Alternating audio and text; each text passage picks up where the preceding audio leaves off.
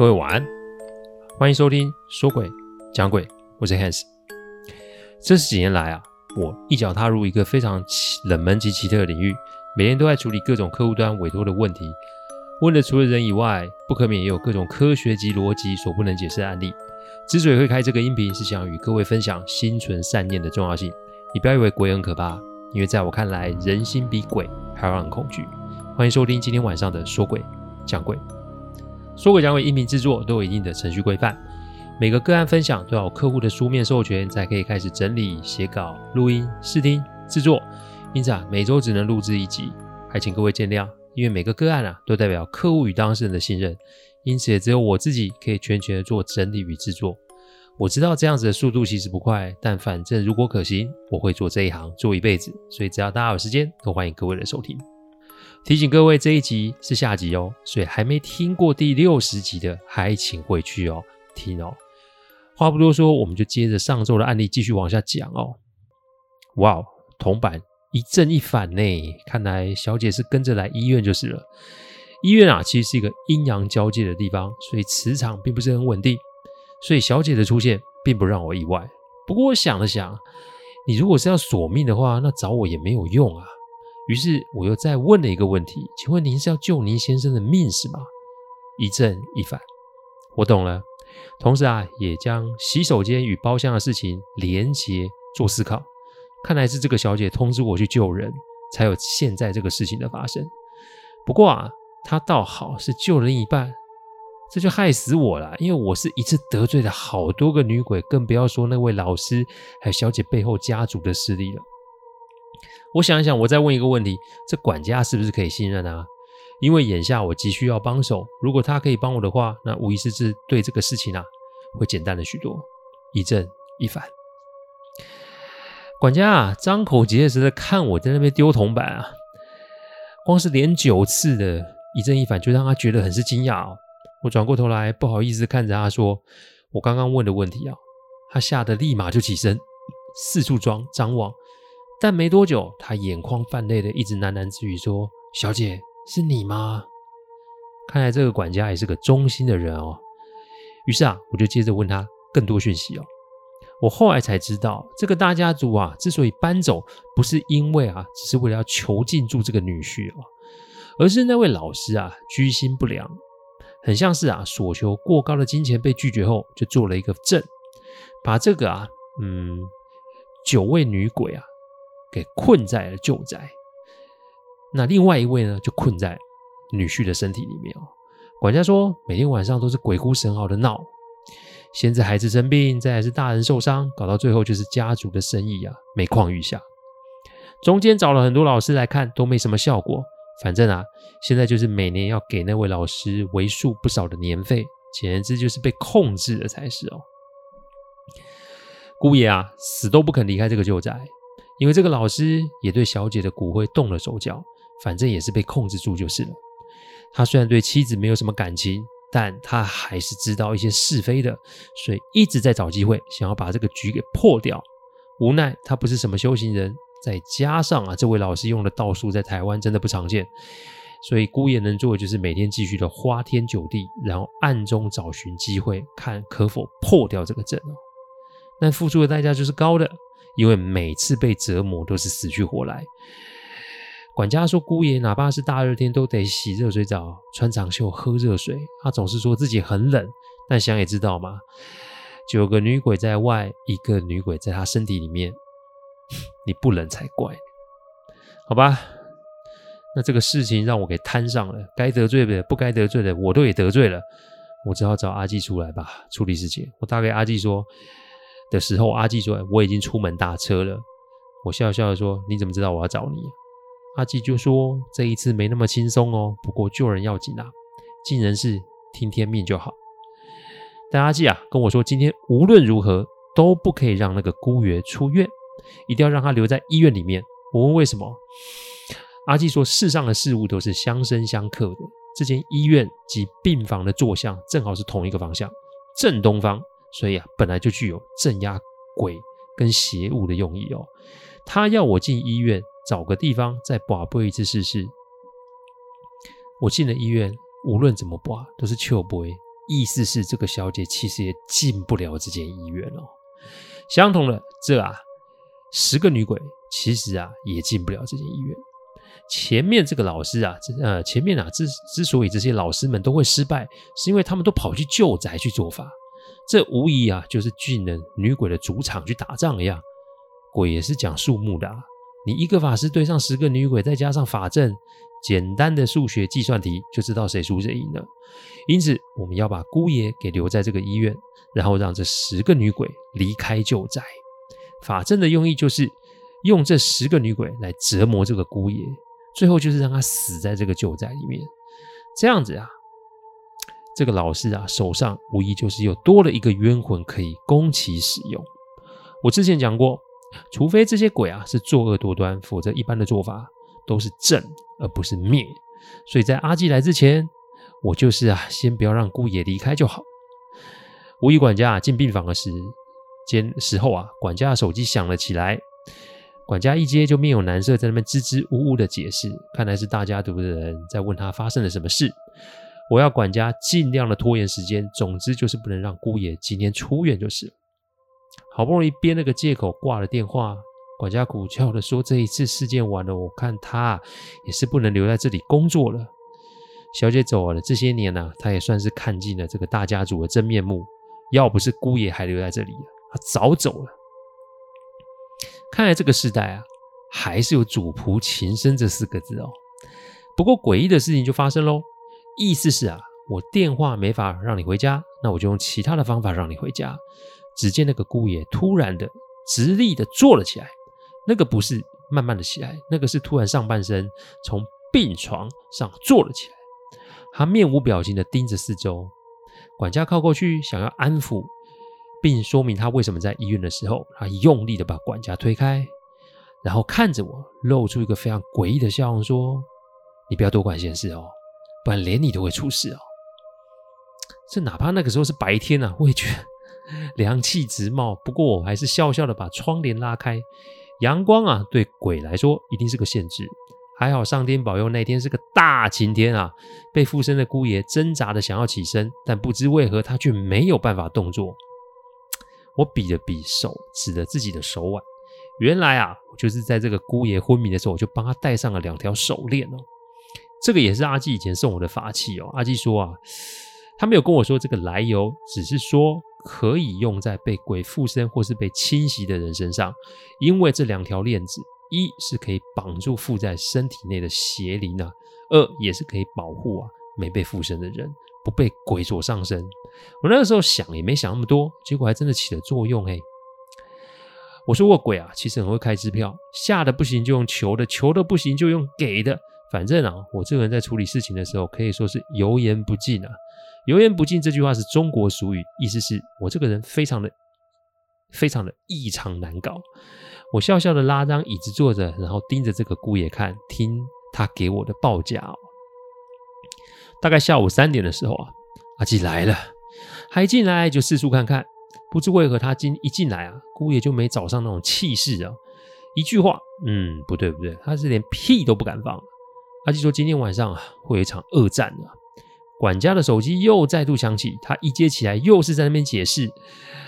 只见他挂了电话，无奈的说：“大家族讲，今天晚上不让姑爷出院，那管家也不用干了。”这个太过于的巧合。看来大家族的人对于老师所下的法阵应该是心记犹存哦，这才赶着时间啊，要姑爷回到那个旧宅哦。管家很是无奈，不过他最终还是做了选择。他的选择就是直接把手机给关机了。阿纪啊，赞许的点点头，就做了一些布置啊。各位还记得我一进病房的时候把窗帘全拉开吗？这其实也是阿纪的意思，因为啊，医院及病房的坐向是东方。阳气充足，绝对会有效的压制住姑爷现在身体内的那一个女鬼。阿纪说，总共十个嘛，一个在身体里面，九个在外面。他们今天晚上一定会群体发难的来找这个姑爷算账。当然了，连同管家跟我也在他们的报复名单里面啊。阿纪跟姑爷说：“怎么样？你没有办法跟他们联络，对吧？”嗯，他们是谁？我听懂了。阿纪其实在。跟附在姑爷身体里面的女鬼说话，看来手链的作用还不只是锁鬼保人这么的单纯哦，感觉好像是讯号断频器把鬼的讯号给阻隔了。房间里的女鬼没有办法通风报信，外面的女鬼们也没有办法探知房间在什么地方，只知道人在医院里，而这也是阿纪的计划之一。与其去旧宅被他们吊着打，倒不如把他们引鬼出宅，在这里处理他们哦。病房的外面是一个很大的露天停车场。阿纪说，露天的地方由于白天吸收了整天的阳光，基本上啊就是一个鬼不会想要经过的地方，所以他们一定会从医院最阴的地方渗透进来。鬼跟人一样，一定会挑自己最有利的地方。鬼跟人一样，也一样会走后门的。各位觉得医院最阴的地方在哪里？没错，就是太平间。而我们呢、待会要去摆阵的地方就是太平间。我那个时候还有点不太理解，就是你要处理鬼，结果你还去最阴的地方，你是怎样？时间没多久啊，到了晚上十一点，十一点其实就是阴气开始啊变重了。阿基给了我一个小袋子，他要我待会到那里的时候，在我们的身旁撒一圈。我看了看，是一袋土哎、不过阿纪没有给我问问题的时间跟机会，只说待会到了那，用眼睛看，但绝对不要给我出声。医院是老医院，老医院嘛，人手就不足哦，所以太平间这里其实连个人影都没有。我们到的时候是十一点五十六分，阿纪挑了个地方，我记得是在一个墙角的旁边，我把土啊给撒了一圈。阿纪要我不出声音，接着就摇了摇铜铃，这声音在空旷的走廊显得非常的诡异啊！我两脚其实已经有点在发抖了，因为我远远的就看见那几名女鬼，就看我在包厢看到一样，清一色红色衣服，白色盖头，他们依序的排列朝我们的方向飘了过来。其实我也搞不清楚他们是用走的还是用飘的，因为他们出现的时候，四周起了雾气，这就跟我当初闯入包厢时看到是一样的。阿基说：“那种雾气就是一种鬼气，常人闻久了会生病的。”没多久啊，这一群啊就来到了我们的前面。不过可能是因为我们撒出来的土，他们没能前进哦。不过没能前进，不代表他们没有别的办法。这个时候接到了管家传来的电话讯息，就是说姑爷已经开始疯狂的想要挣脱这两个手腕的手链。还好我们出发前有把他的手啊先给绑了起来。阿季啊。临行之前给了管家一本经，说只要姑爷开始发难，他就要念经文。管家不管了，所以啊，就就地就念起了经文了。我刚刚说过，我们是在太平间前面的一个墙角，所以我们的背后就是两面呈垂直交错的墙。意思是啊，这一群啊是可以轻易的包围我们的。只见啊，他们都把手给举了起来，那个指甲真的是又长又尖，不吓人是骗人的哦。但突然发生了一个轻微的震动，阿纪面无表情的说：“没用，墙后早就画符了。你想搞背后突袭，那是不可能的。”阿纪事后跟我说：“啊，鬼是可以任意的穿越墙壁的哦，因此他们不是没有可能搞背后的包抄。好了，既然不能背后偷袭，那看来只能正面冲突了。”此时，阿纪一直盯着墙上的钟看。中间他们有想要冲过来，但、啊、都没办法跨过土圈。我真的好奇那土是哪来的呢？不过这后面再跟大家说这土的来由哦。十二点一到，阿纪从怀中拿了一把纸钱撒向空中，口中念咒，然后拉着我下跪。什么？各位没有听错，下跪。不过在下跪的时候，我心中有很多疑问，就是本来以为我们跪是要跪这些。女鬼们，请他们手下留情。不过阿纪啊，盯着我摇头，并且比了一个噤声的动作，接着要我头朝下，而且是额头要贴到地面，双手合十。他说：“无论我感觉到什么，绝对不可以把头抬起来，或是把眼睛张开，当然更不可以说话。”没多久，我感觉地面有一股凉意涌了出来。大家会觉得，拜托，太平间地板当然是冷的，不过那个凉意比刚刚那个鬼气还要强哎！我瞬间身体就有一种麻麻的感觉。接着我在远方，我听到远方的脚步声，那个脚步声很多人，但感觉走路的人吨位都很重，因为砰砰砰的那种脚步声不绝于耳，走路的声音由远至近。那想也知道嘛，再走过来就会碰见这九位小女鬼了嘛。没多久，我就听到一个木牌敲地板的声音，每敲一声，我的心神就会震动。便没多久，我就听到木牌啊用力丢在地板上的声音。好了，这还没结束哦，因为没多久，我又听到一个拖东西的声音，那是一个铁链的声音哦。我心中不禁在想：我靠，不会是七爷八爷吧？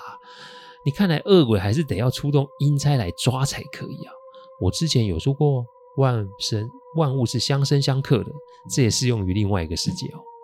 没多久，我就听到铁链在绑东西的声音。正当我以为会结束的时候，我发现我前面站着人了。我可以确定这个人不是阿吉，因为这个站在我前面这个人身上有一股很特殊的味道，而且我感觉他在盯着我看。我心里在想：不会吧？难道我刚刚？那个问题就是啊，是七爷八爷哦的这个问题触犯了什么不该犯的禁忌吗？接着我就感觉我的背啊，整片是冰凉的，然后呢，被一个类似是手指的硬物点了我后背三下。我听到一个声音，那个声音怎么形容？反正就是很平很低的声音。小孩子不要太好奇，早晚，我们都会见面，每点一下就说一次。